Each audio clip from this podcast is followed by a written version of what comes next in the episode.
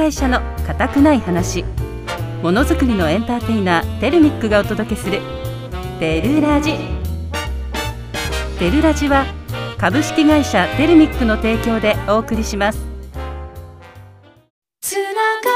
ってる輝いてるあなたの笑顔を夢見てる。テルミックは国内外の幅広いネットワークを通じて日本のものづくりを支えています。素敵な未来が待ってる。テルミック。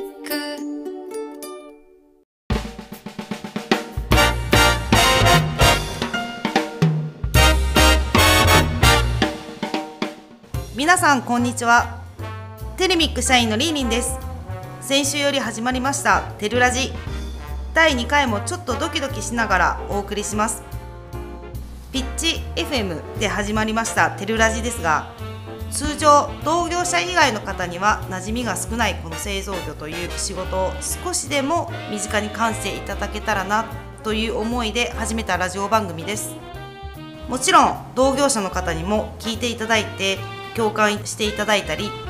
新しい発見になったりと元気になっていただく番組を目指して取り組んでまいりますので皆さんぜひ毎週聞いてくださいね。改めましてテルミックとはどんな会社なのか私リーニンからご紹介させていただきます。創業33年目の愛知県刈谷市にある鉄工所で主に金属部品を加工する製造業です。今では常滑知立県外には島根県松江市に営業所があり国内外とお客様を結ぶプラットフォームの役割を担う企業を目指しています。鉄工所というと男性が多いイメージがありますがテレミックでは7割が女性社員食堂がカフェ風だったりオフィス工場もとても綺麗なので私たち女性も働きやすい会社なんですよね。今収録しているスタジオも社内にあって YouTube で番組収録の様子を動画配信しますので皆さんぜひ見てください。詳しい情報は番組の最後にお伝えしますので最後まで聞いてくださいね。この番組は「硬い会社の硬くない話」というタイトルにもあるように鉄という硬いものを作る製造業の私たちが面白いものづくりをしている人をご紹介したり製造業ならではの楽しいお話をご紹介する硬くないラジオ番組です。鉄工所のイメージがガラッと変わるお話を通じてリスナーの皆さんが製造業をより身近に感じていただけたらなと思っています。もちろん同業者の皆さんはぜひ聞いてくださいね。では本日の「テルラジ」始まります。グリフィンの「Just for a Moment」でした。かっこいい曲ですね。財務経理チームの山崎さんはランニングが趣味で毎日1 0キロ走っているそうです。その時によく聴く曲だそうです。今は参加できていないけど以前まで出ていたマラソン大会にも出たいみたいです。山崎さん頑張ってください。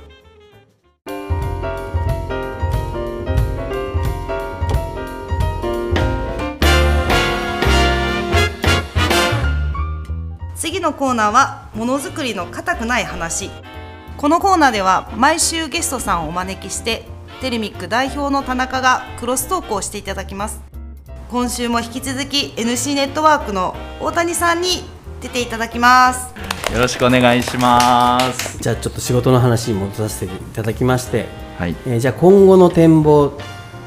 などをお聞かせいただけますでしょうか？はい、今後の展望は先ほどの、えー、と発注購買村向けのサービスを始めたというところにつながってくるんですけれども、えー、と当社はですね世界100万社のネットワークこれをやっぱり目指しているんですね。で、えー町工場の、えー中小製造業のデータベースっていうのは引き続き拡張していきながら、えーメーカー発注購買層のデータベースプラスあと海外の、えーデータベースっていうところをおさらに拡張していってはい。でえー世界100万社のネットワークを目指していくと、まあ、そんなこん未来を目指してやらせていただいてます。うわすごいですね。すごいですね。100万社ってもうなんか夢の世界になりますけど私もよくあのセミナーでよく言うんですけど愛知県にちょっと古いデータになりますけど愛知県に製造業が1万5000社ほどありまして、まあ、全国でいうと44万社あるって言われてるんですけど、弊社はあの、まあ、お取引ささせていただいている会社が約4000社ぐらいあるんですけど44万分の4000なんでまだ実は誰も知らない会社なんですね、まあ、御社のようなネットワークを通してこう、えー紹介していただけるんであればもう無限に広がるということですよね、はいぜひまあ今後もなお付き合いしていただいてさらにねよりこれをもちまして関係をより密にししてねあのより向上できるように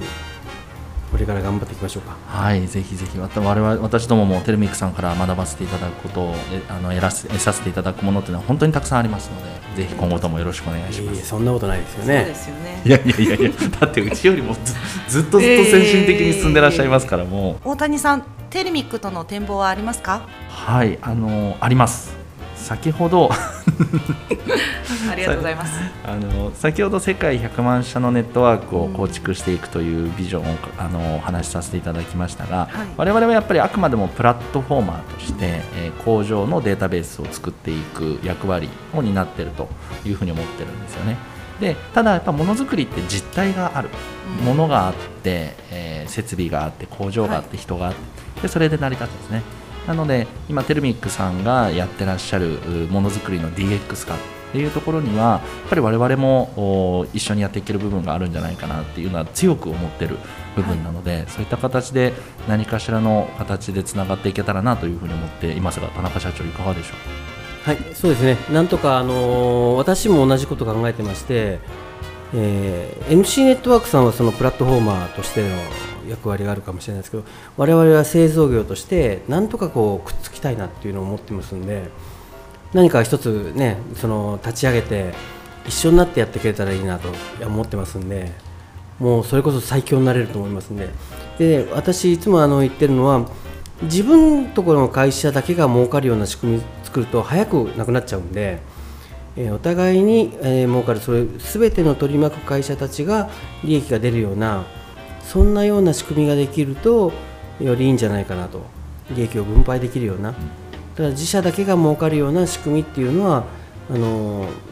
ちょっとまたそこのところを深掘りして考えましてお互いみんながねウィンになるようなウィンウィンウィンになるような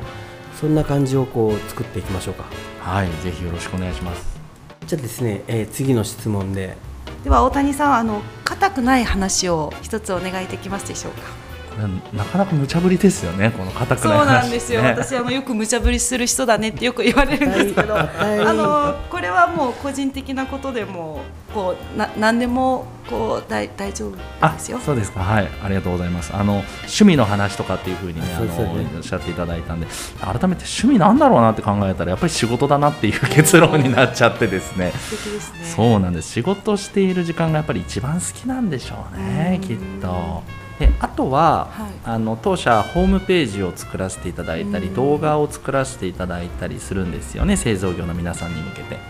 で、えーその時に必要なあの今日も入ってらっしゃいますけど撮影であったりだとかうん。編集であったりっていうのは比較的こうアウトソーシングするケースのが多いんですけど僕らみたいな業態だと。あのそういった撮影とか編集とかもやっぱり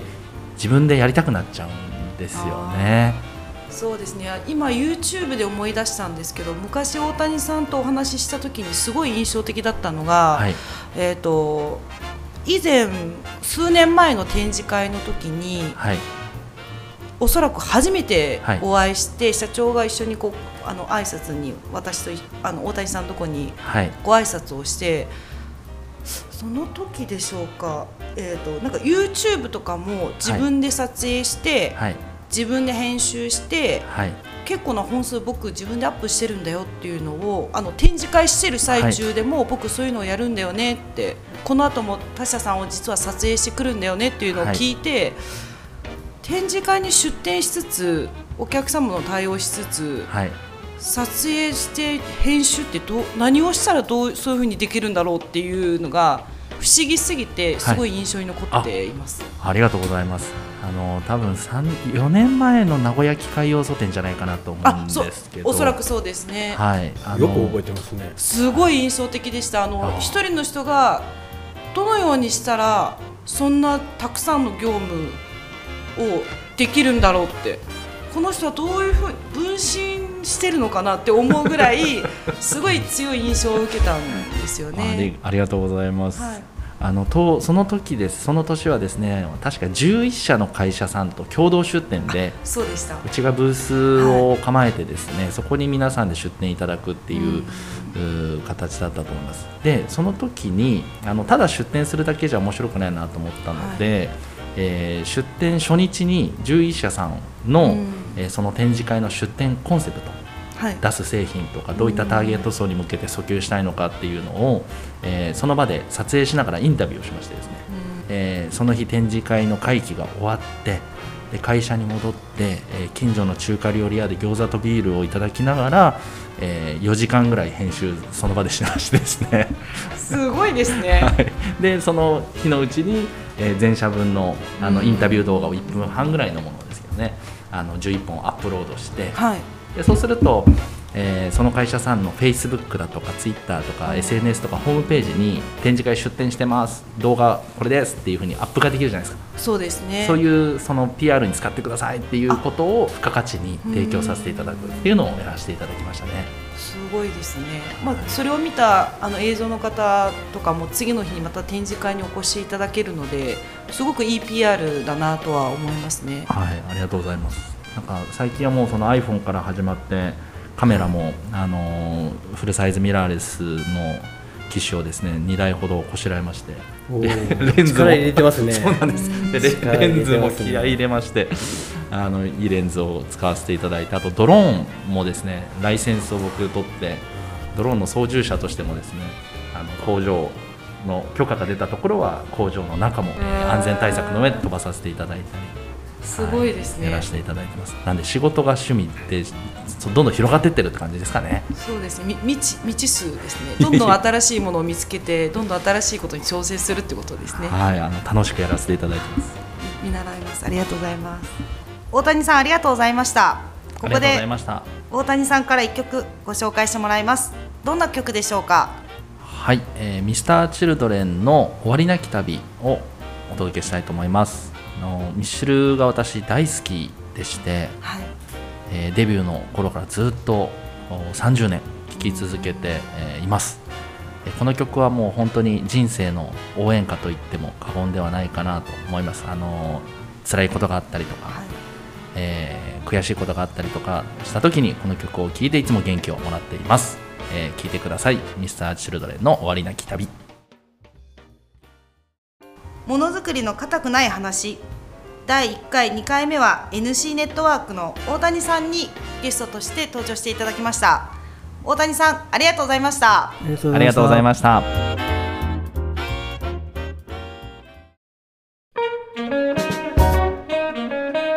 固い会社の固くない話。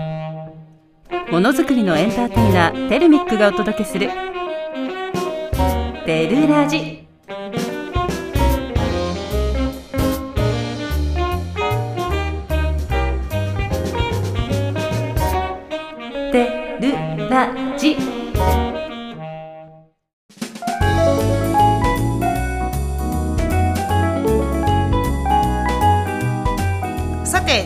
コーナーは型にはまらないテレミックの挑戦物語。今では創業30年以上経つ鉄工所のテレミックですがチャレンジ精神旺盛な経営陣が取り組んできたいろんな分野の業務があります。今では笑い話にもなる昔の失敗談をちょっと肩の力を抜いて聞いていただければと思います。最初の登場は田中社長になります。社長お願いします。はいこんにちは、えー失敗談でしたかね。まあ実は私あの33年やってましてまあ一人一人から始めたえー会社が今では150年になりましたけど、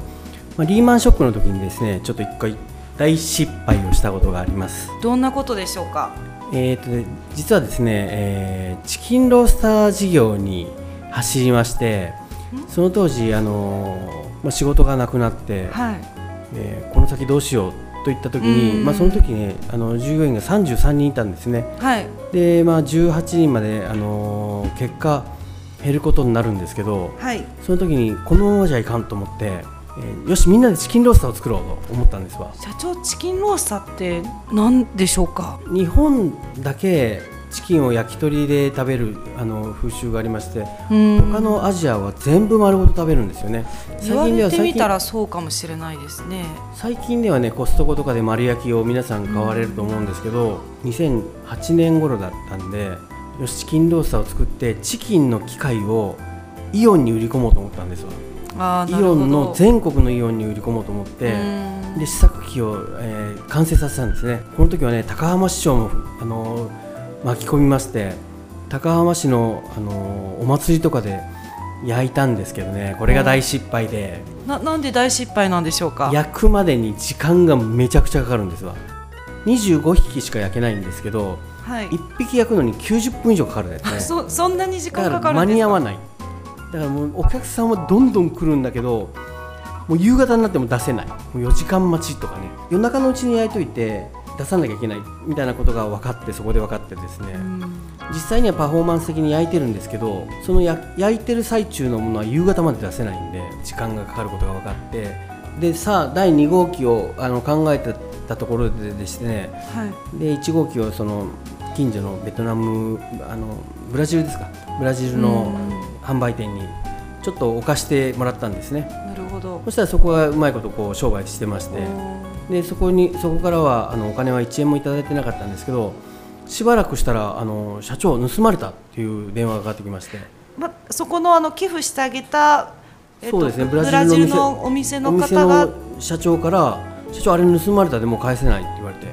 あまあちょうどよかったわと思ったらそのその半年後ぐらいに、はい。石川県だったかなどっかから出てきましたみたいな。でそれを取りに来てくださいって言われたんでもう焦っちゃって。どうやって見つかったんでしょうね。取りに行くのにもかなり時間かかりますもうもうもうなく忘れたかったんでその時。いや取りに行けないしもうあのお金払うんで処分してくださいって言って結局処分処分してもらったんですけどね。はい。らもうそこであの2号機3号機の夢がちょっと切れちゃってそのうちそんなことしてる間にね仕事が忙しくなってきてあーなるほど。もうチキンの話からちょっと頭が遠のいて、はい。まあ、2号機3号機の夢がねあのあの当時成功してたらひょっとしたらチキンロースターのメーカーになってたかもしれないですねうちの会社。は。あー可能性はありますよね。そうなんですね、まあ、これは本当に失敗した話なんですけど、まあ、そういうことも経験になってですねいろんなあのものづくりっていうんですかガス屋さんとかいろんなあの業界の人たちと、はい。だから私はどちらかというと、えー例えばこう今今現在雪山だと想定しまして、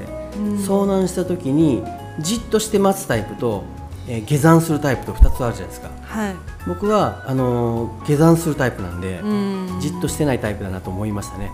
でみんなついてこいって言ったら結局ついてくる人たちいるんですね、うん。でそこでいろんなことが分かれちゃうと社長が上に行くなら俺下に行く。社長が右に行くなら俺左に行く。そういうことになると全員が路頭に誰かが死んじゃうんででそこはみんなまとめてよし下山するぞってことで自分で道を選んでみんなを引っ張っていったんですね、まあ、そんなことを引っ張ってる間に、えー景気が元に戻ったという笑い話だったんですけど、もうあれをやってると、えー会社がちょっと変わってたかもしれないですね。とあの時に会社がなくなってたかもしれないし、まあ、もしかしたらチキンロースターのメーカーになってたかもしれないし、まあ、そういったことですね。イオンがその時ね1600社ぐらいあったんで、えー全国に。全国の1600社一個一個入れてったらものすごい数作らねえかんなと思ってもう夢のような話でさあみんなでやるぞみたいな。1600個作るぞみたいなそんな勢いでね作りましたね、まあでも楽しかったですね今考えてみれば。でまあ今回のコロナショックも、まあ、デジタルマーケティングという手法でね、まあ、これは後にあのお話ししますけどなんとか切り抜けまして V 字回復なんと、え1年で V 字回復したんですけど、この手法に関しましてはまたあの次回か次週か再来週かね、えーまたその次ぐらいにまた話したいと思いますのでちょっとずつちょっとずつ、小出ししながらねはい。お伝えしていきたいと思っております。ありがとうございます。テレミックもいろんな歴史があるんですね。私も初めて聞いた時びっくりしました、ねこのこの、えー下りを知ってる人たちっていうのはもう今の経営陣ぐらいかな。だからに2008年頃に、えーリーマンショックがちょうど始まったんでそうですね。そこから2年半ぐらいでねちょうど私も、一人で始めてそんな初めての不況不況で、えーまあ、どうなるんだろうと思ったところで、まあ、今はねまたコロナショックで皆さんあの落ち込まれましたけどなんとかね自力で皆さんも回復する道をあの見つけていると思いますけどぜひあの弊社に来ていただきましてねプラットフォームに参入することによって、えー皆さんで、えー儲けていこうとそういう企みもありますので、えーまたねぜひ来ていただければと思っております。はいありがとうございますはい、ありがとうございました。まあ、振り返ってこうこうやって聞いてもすごい面白い会社だなっていうのは常に思っていますのでまたこちらのコーナーではですね挑戦物語は弊社のメンバーが順番にさまざまなこう失敗談だったりストーリーをご紹介させていただきますので次回もお楽しみに。では最後もう一曲いきましょう。田中社長お願いします。えーこの曲はですねリラックスしたい時に聴きたい曲でして久保田利伸さんの「空の歌」です。久保田利伸さんの空の歌でした。この番組では曲のリクエストも募集していますのでこれをかけてほしいという方はどしどしこちらまでご応募ください。応募方法はピッチ FM 公式ホームページのリクエストメッセージフォームよりご応募ください。またオープニングでもお伝えしましたテルミックのお届けするラジオ「テルラジ」の情報は弊社公式ホームページでもご紹介しています。YouTube、Twitter でも随時配信していきますのでぜひフォローをお願いします。本日もいよいよ番組もお時間となってしまいました。まだまだ緊張していますが少し慣れてきて楽しめるようになっていきました。それでは皆さんまた来週午後3時はテルラジでお会いしましょう。さようなら。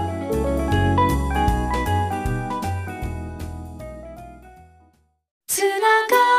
ってる輝いてるあなたの笑顔を夢見てる。テルミックは国内外の幅広いネットワークを通じて日本のものづくりを支えています愛が待ってるテルミック